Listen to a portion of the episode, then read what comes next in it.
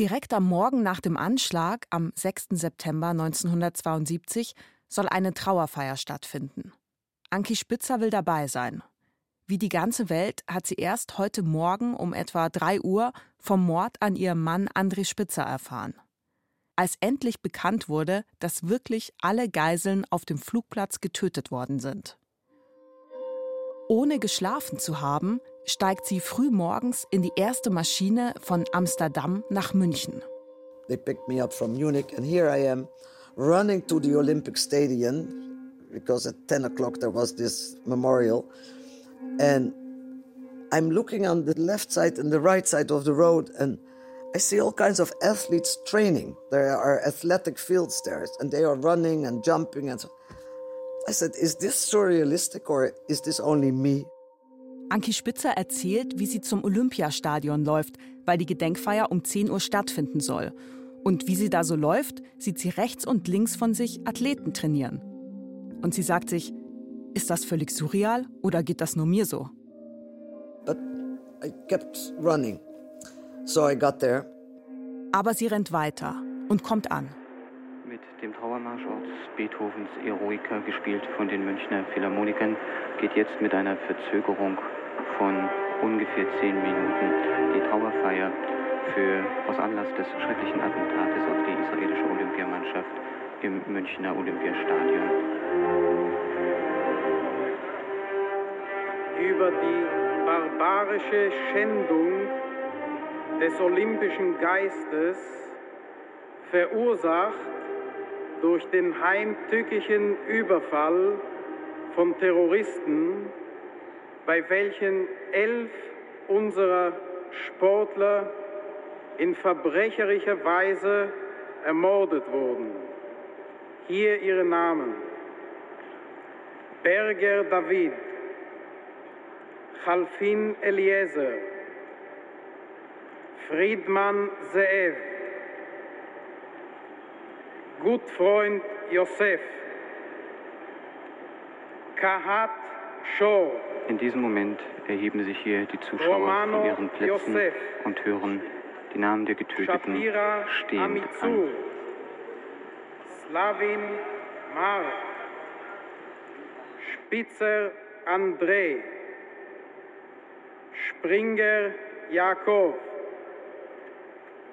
Weinberg Mosche. Sie waren wahre und tapfere Sportkameraden und starben in der Blüte ihres Lebens. Der Botschafter Israels in der Bundesrepublik spricht und versichert, dass Israel nicht an Deutschlands Freundschaft zweifelt. Bundespräsident Gustav Heinemann spricht und zeigt sich tief betroffen. Und dann warten alle mit Spannung auf den Präsidenten des Internationalen Olympischen Komitees und seine Entscheidung. Werden die Spiele endgültig beendet wegen des Anschlags? Ich habe gedacht, man müsste abbrechen. Das ist wieder Staatsanwalt Hummel, der am Morgen davor zum Tatort gerufen wurde und während der Olympischen Spiele als Stadionsprecher arbeitet. Weil Äh, weil Spiele, wenn es um Leben und Tod geht, sind Spiele kaputt. Des Internationalen Olympischen Komitees, Avery Brundage.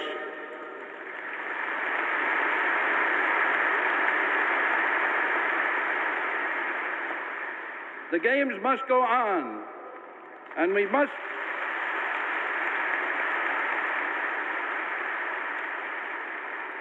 and we must continue our efforts to keep them clean, pure, and honest.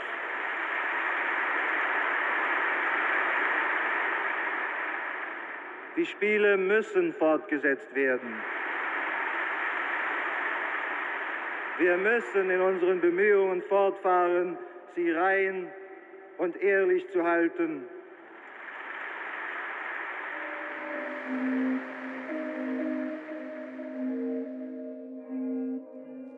And then I hear this every Brundage, you know, say the games must go on. And I'm sitting there and I think, I have to do something now. Anki Spitzer sitzt da und denkt sich, ich muss jetzt irgendetwas tun.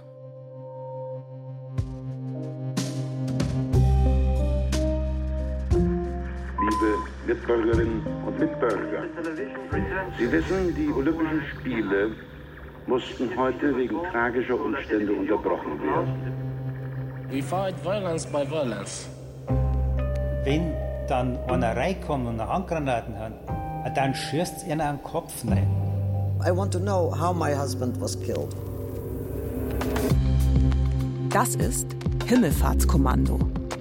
Mein Vater und das Olympia-Attentat. I'm not going to shut up and lie to us. Just lies. Das kannst nicht tilgen irgendwie, das, das, bleibt das bleibt immer haften. Folge 6 Sündenböcke. Ich bin Patricia Schlosser. Ja, die, die restlichen Tage waren ganz wie vorher, nur ohne Stimmung. Die Stimmung war tot, die Wettbewerbe wurden abgewickelt, Freude hatte niemand mehr. Mein Vater ist nicht bei der Trauerfeier dabei. Also an den Tag kann ich mich eigentlich gar nicht mehr so, so gut erinnern. Ich war total geblättet, da warst fertig, da warst dehydriert und total müde und irgendwie psychisch total am Boden. Ich habe also keinen anderen Wunsch gehabt, als einfach einmal schlafen, schlafen, schlafen. Ich weiß äh, eigentlich nur eins, dass ich später das Foto eben von der Anke Spitzer gesehen habe. I have to go there. I have to see where Andrei, my peace-loving husband, spent the last hours of his life. Nach der Trauerfeier will Anki Spitzer in Andres Zimmer im Olympiadorf gehen. Alle versuchen, sie davon abzubringen, wollen sie vor dem grausamen Anblick bewahren. I have to, I have to see that. I have to, I have to be there to feel it. In Andres Zimmer waren gestern früh alle Geiseln zusammengetrieben worden. Dort haben sie aneinander gefesselt bis zum Abend ausgeharrt. Dort ist Josef Romano gestorben. I said, I haven't been hysterical when I arrived and I haven't been hysterical until now. And I'm going there. And that's it. Anki Spitzer sagt, sie sei bei ihrer Ankunft nicht hysterisch gewesen und bis jetzt nicht hysterisch gewesen und sie geht da jetzt hin. So I went alone up, up the stairs. Sie geht also alleine die Stufen hoch. And I must say the, the, the chaos in that room and I still see it in front of me, you know. It, it was terrible. It was blood all over. They brought in food that probably nobody ate. It was all trampled on the floor. They didn't let them go to the bathroom. Das Chaos war unbeschreiblich. Überall Blut, Essen auf dem Boden zertrampelt. Man hat sie nicht auf die Toilette gehen lassen. Jemand macht ein Foto von ihr, wie sie da im Zimmer steht und halb abgewandt auf das Chaos zu ihren Füßen blickt. Das Foto, das mein Vater in der Zeitung sieht. Also wie das Bild in irgendeiner Zeitung sah, habe ich mir also gedacht, was ist das für eine Frau? Was, was, wie, wie kann jemand das überhaupt aushalten? Als sie da am 6. September im Zimmer von André steht, nimmt wohl jeder an, dass sie sich nun zum Trauern zurückziehen wird. Aber nicht Anki Spitzer.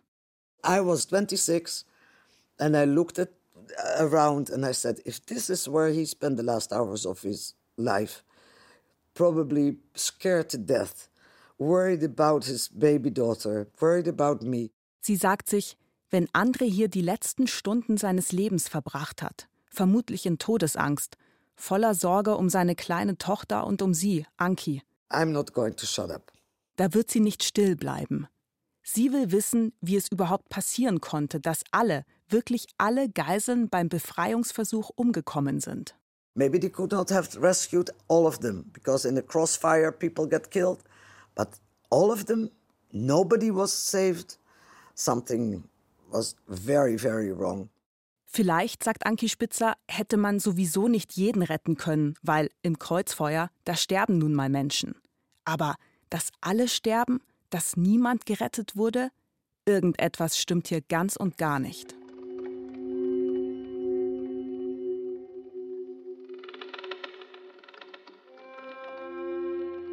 Zwei Tage nach dem Anschlag wird der Sarg ihres Mannes und der anderen nach Israel geflogen.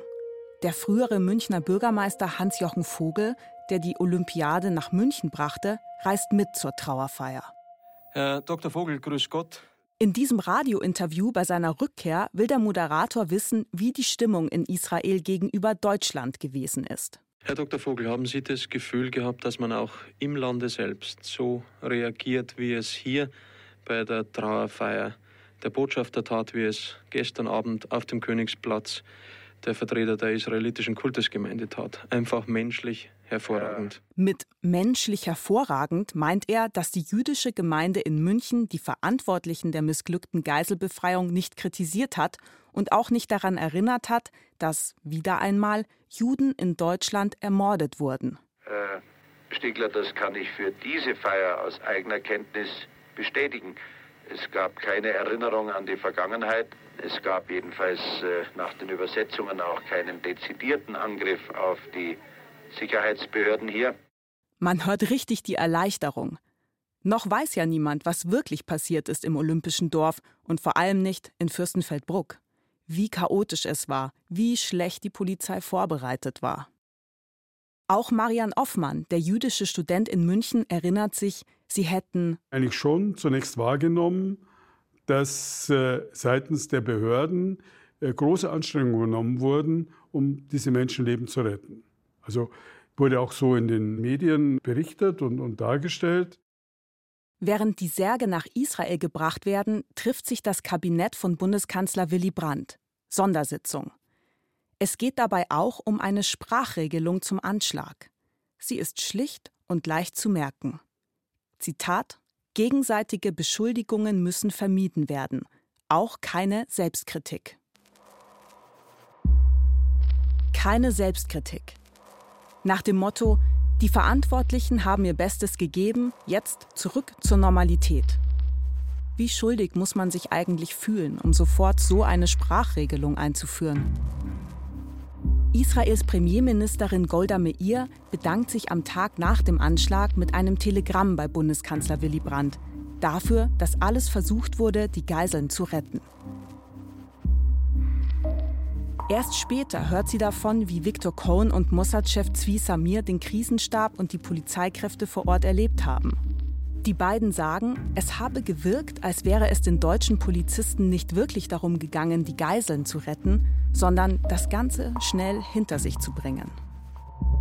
Als ausgeführt wurde, dass israelische Geheimdienste angeboten haben, ihre Leute nach, nach München zu schicken und dass das von der bayerischen Polizei abgelehnt worden ist, da waren wir völlig, äh, da wussten wir überhaupt nicht mehr, wie wir das bewerten sollten. Und dann kam mir eigentlich nur noch die Idee, Jetzt haben sie akzeptiert, dass die Juden an unseren Spielen teilnehmen. Jetzt machen die Juden nur noch Ärger. Und jetzt wollen sie noch mit ihren Flugzeugen zu uns kommen und uns zeigen, äh, wie man gegen Terroristen agiert. So hat der bayerische Staat damals gehandelt. Und das hat gezeigt, dass dieses Leben von uns als Juden auf Augenhöhe und in einer gewissen Normalität, dass das wirklich nur eine ganz dünne Lackschicht war. Und dass unter dieser Lackschicht sich noch ganz andere Dinge abspielten. Und dass die Akzeptanz die wir glaubten zu bekommen, dass die überhaupt nicht da war. Dass, dass wir wirklich äh, am Ende abgelehnt wurden und am liebsten wäre es ihnen gewesen, so war damals meine Überzeugung, wenn die Israelis nicht gekommen wären, dann hätten sie das ganze Schlamassel nicht gehabt. Bei der Staatsanwaltschaft gehen Anzeigen ein, 21 Stück von Privatleuten, gegen die beiden Hauptverantwortlichen des Polizeieinsatzes. Also Polizeipräsident Schreiber und seinen Stellvertreter Wolf. Sie hätten den Tod der Geiseln verschuldet. Die Staatsanwaltschaft leitet gegen Schreiber und Wolf ein Verfahren ein, wegen Verdacht der fahrlässigen Tötung. Die Politiker Merck und Genscher sind durch ihre parlamentarische Immunität geschützt. Beide bieten ihren Rücktritt an, aber der wird von Bundeskanzler Willy Brandt nicht akzeptiert. Siehe keine Selbstkritik. Bundesregierung und bayerische Landesregierung beginnen sich die Verantwortung hin und her zu schieben. Willy Brandt sagt damals in einem Interview, Das Einzige, worauf es ankommt, ist, dass die tragischen Vorgänge völlig klargelegt werden. Nun ist das meiste ja schon auf dem Tisch. Wo es noch Zweifelsfragen gibt, müssen sie geklärt werden. Ich denke nicht im Traum daran, irgendeinem bayerischen Polizisten einen Vorwurf zu machen. Wie käme ich denn dazu? Der Bundeskanzler gibt sich zurückhaltend. Aber irgendwie steckt da ja auch schon ein versteckter Vorwurf drin. gerichtet an die bayerische Polizei und damit an meinen Vater. Die Einschläge kommen näher, doch noch wird das Freiwilligenkommando mit meinem Vater nicht explizit erwähnt. Und das bleibt auch erst einmal so. Meine Damen und Herren, das ZDF hat aus besonderem Anlass sein Programm geändert. Die Bundesregierung bringt gerade einmal zwei Wochen nach dem Anschlag am 19. September 1972 gemeinsam mit der bayerischen Landesregierung einen Bericht heraus. Und zwar darüber, wie sich in den Augen der unmittelbar Beteiligten die Ereignisse abspielten. Sie ist zu einer Erklärung geworden, warum so gehandelt wurde und warum nicht anders gehandelt werden konnte. Im Fernsehstudio sitzen ein angespannter Innenminister des Freistaates Bayern, Dr. Bruno Merck, der am 5. September in München die Gesamtverantwortung zu tragen hatte, Bundesinnenminister Hans-Dietrich Genscher, der dem Krisenstab jenes dramatischen Tages führend angehörte und ebenfalls wie Dr. Merck mehrfach mit den Terroristen um das Leben der Geiseln gerungen hat. Leider konnte der Münchner Polizeipräsident Dr. Manfred Schreiber heute Abend nicht hierher kommen. Genscher und Merck stellen die offizielle Version der Ereignisse vor. Herr Dr. Merck, Sie erwähnten eben das Recht der Öffentlichkeit auf Informationen. Ja. Es ist sehr schnell versucht worden, eine Dokumentation vorzulegen. Nur ich frage mich, welche Legitimation hat eine Dokumentation, die, soweit mir bekannt ist, ausschließlich von Beteiligten an der Aktion zusammengestellt worden ist?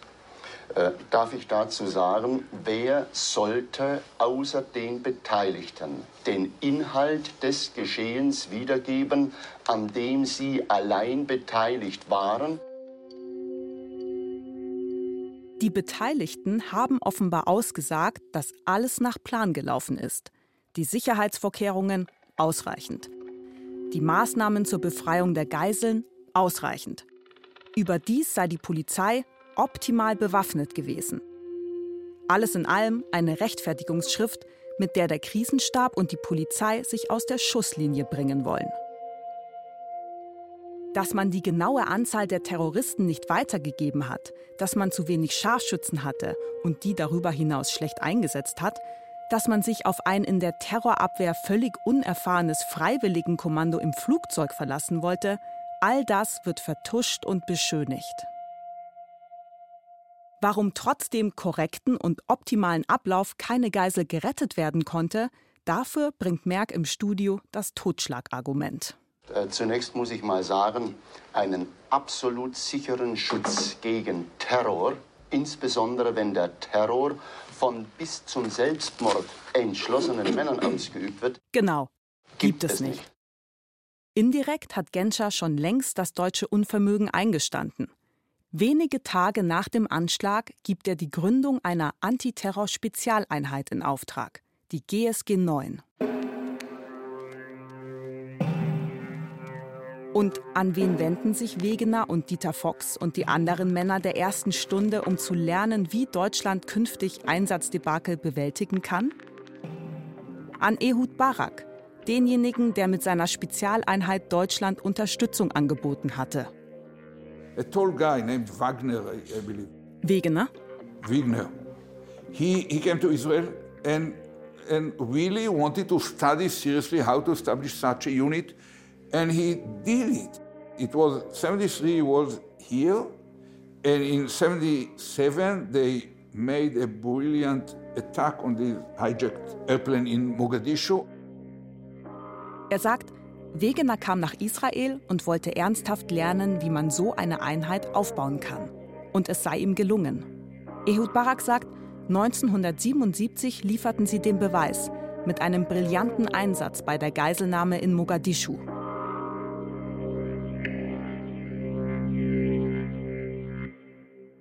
Die Münchner Staatsanwaltschaft stellt ihre Ermittlungen gegen Schreiber und Wolf nach etwa vier Monaten ein.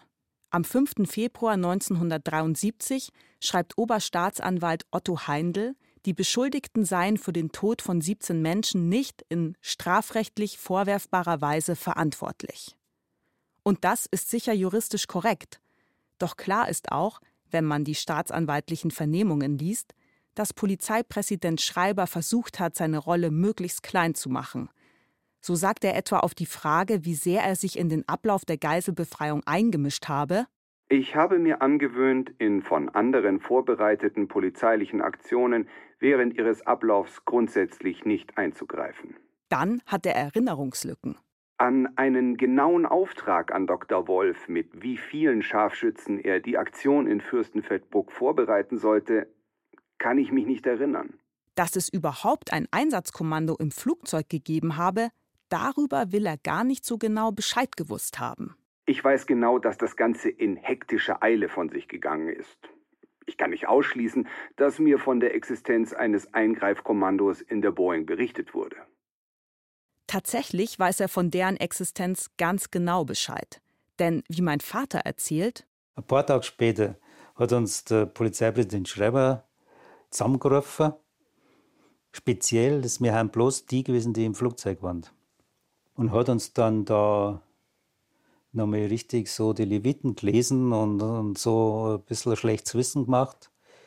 Und auch hat er dann auch gesagt, gut, es war freiwillig, aber er hätte nicht gedacht, dass wir da rausgehen und er hat schon angenommen, wir machen das und es ist nicht in Ordnung, aber es wird nichts unternommen, es war freiwillig das Ganze. Ein selbstkritisches Wort kommt ihm dabei genauso wenig über die Lippen wie den anderen Verantwortlichen nicht in den Monaten nach dem Anschlag und auch nicht in den nächsten Jahren und Jahrzehnten.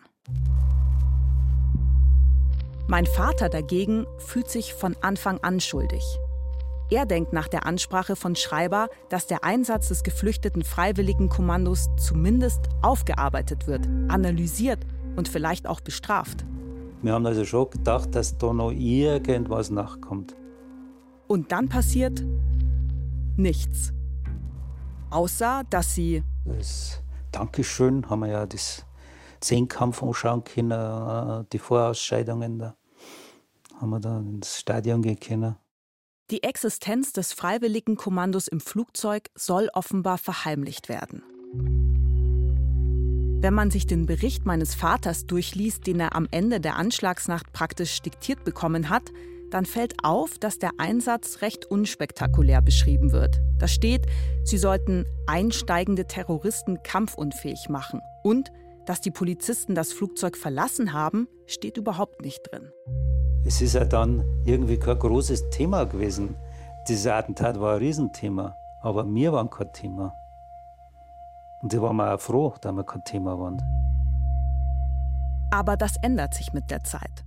Mein Vater kommt jetzt öfter mal in Situationen, in denen es von Kollegen heißt, ach, du warst doch einer aus dem Flugzeug, oder? Mit dem Unterton von einer von denen.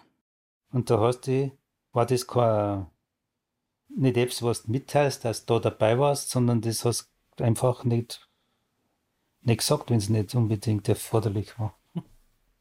Weil du hast da nichts geleistet. Was so Scheiß. Darum ist das auch nie das ist erst später, dass es einmal ab und zu, wenn wir beieinander geguckt haben, sind so ein paar so Sachen wie mit dem Strauß und was, was schon so lustig jetzt verzeiht hat. Ja.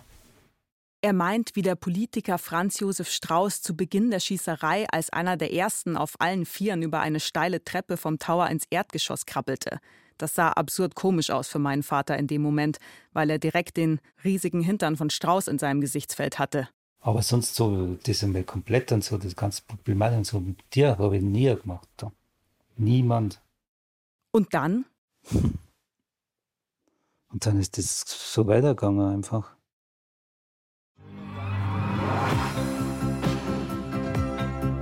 Bis 20 Jahre später, 1992, als Bruno Merck mit Anki Spitzer im Nachtclub des bayerischen Fernsehens sitzt. Und das war wohl mit der entscheidende Punkt, wo das Ganze am Ende in die Katastrophe mündete. Dass die als Crew verkleideten Polizeibeamten das Flugzeug verlassen haben. Es waren Freiwillige, die am Ende nicht mehr bereit waren, den von ihnen freiwillig übernommenen Einsatz zu Ende Aber zu waren führen. es dann in bayerische Polizei? Moment, nicht Moment, Leute, die freiwillig Also das ist selbst war einfach, du hast, du hast dich geschämt. Du hast dich geschämt, dass du da versagt hast.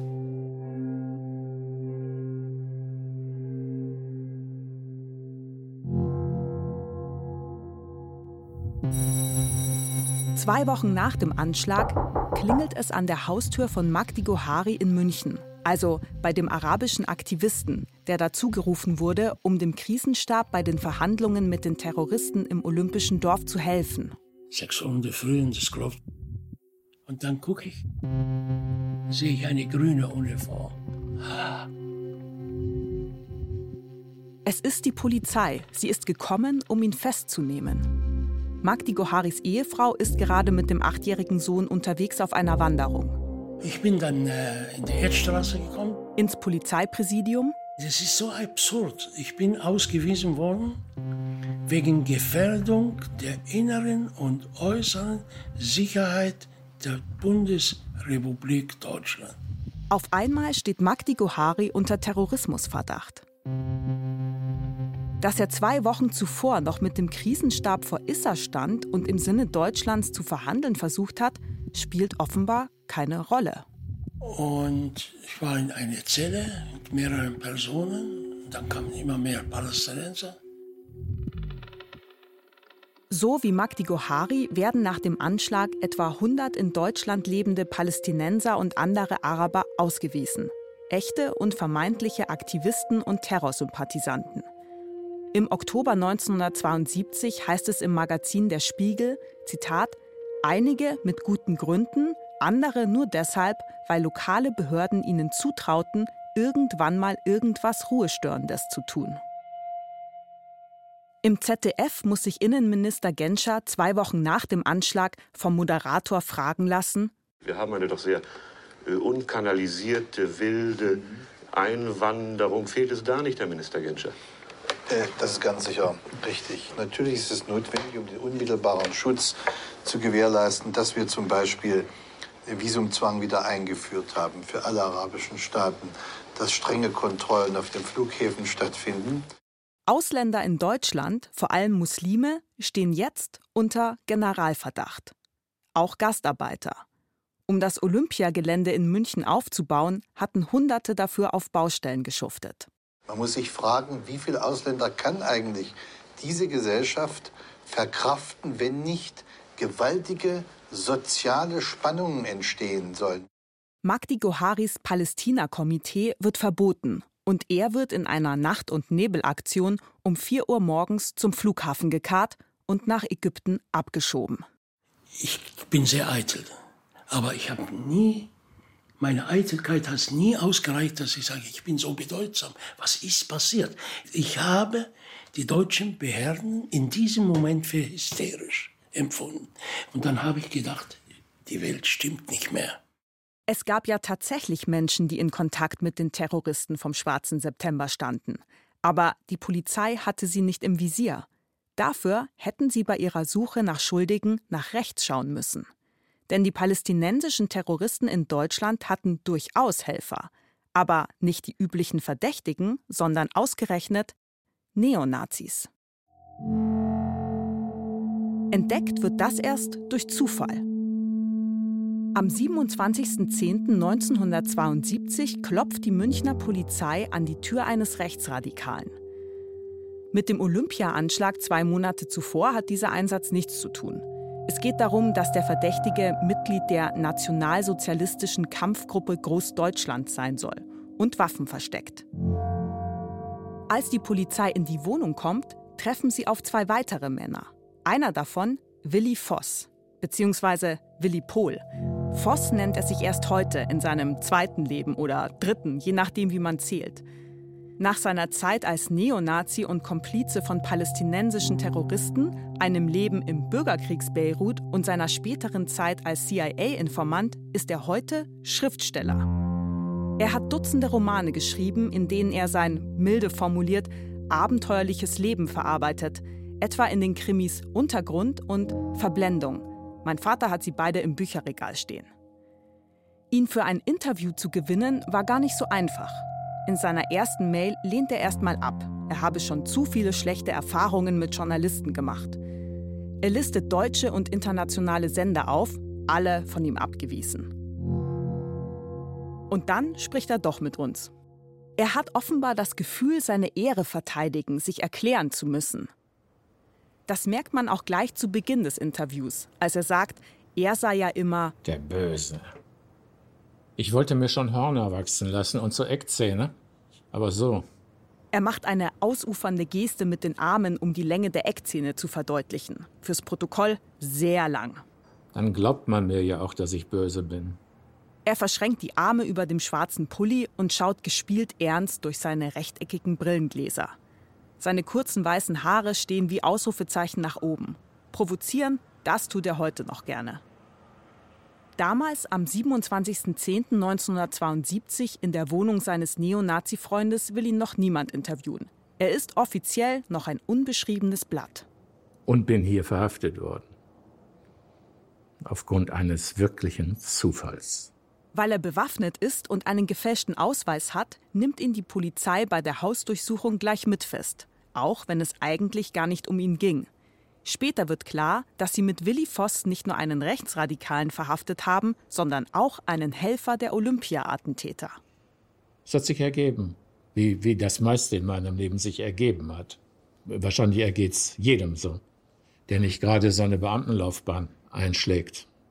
Genau genommen hat es sich so ergeben, weil er als Jugendlicher eine Knaststrafe wegen eines kleinen Diebstahls absitzt und dort im Gefängnis freundet er sich mit Udo Albrecht an, einem späteren sehr bekannten Neonazi und Kontaktmann zu den Palästinensern.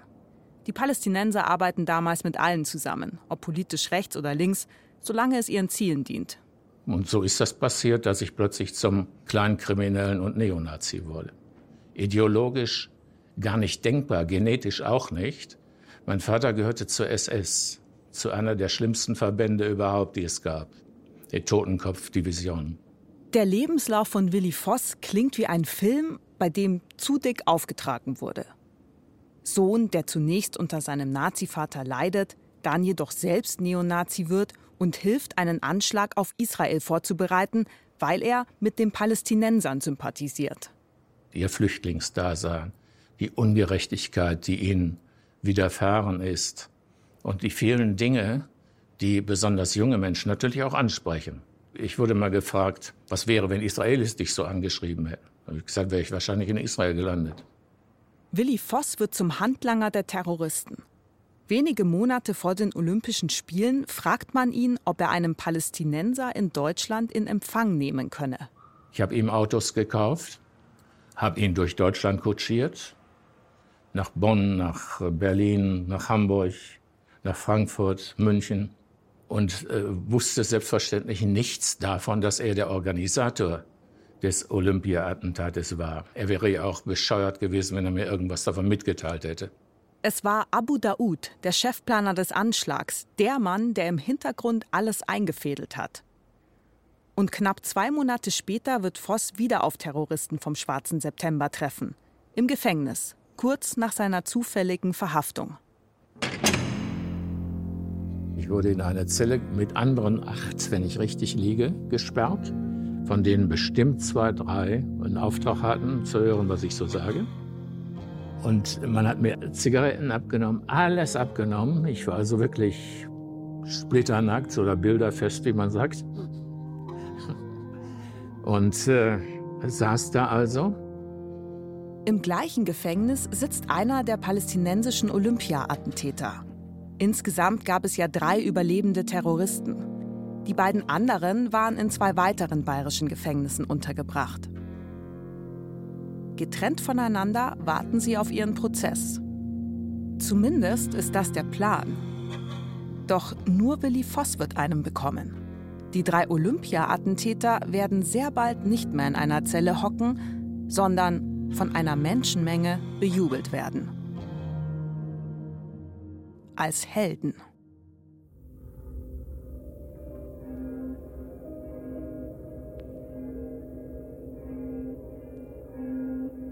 Das war die sechste Folge von Himmelfahrtskommando. Mein Vater und das Olympia-Attentat. Ein Podcast von mir, Patricia Schlosser. Und ich sage Danke an Guido Schlosser, meinen Vater und ans Team. Produktion und Regie hatten Alexandra Distler und Fabian Zweck. Sounddesign Dagmar Petrus. Redaktion Klaus Urich. Eine Produktion des Bayerischen Rundfunks 2022.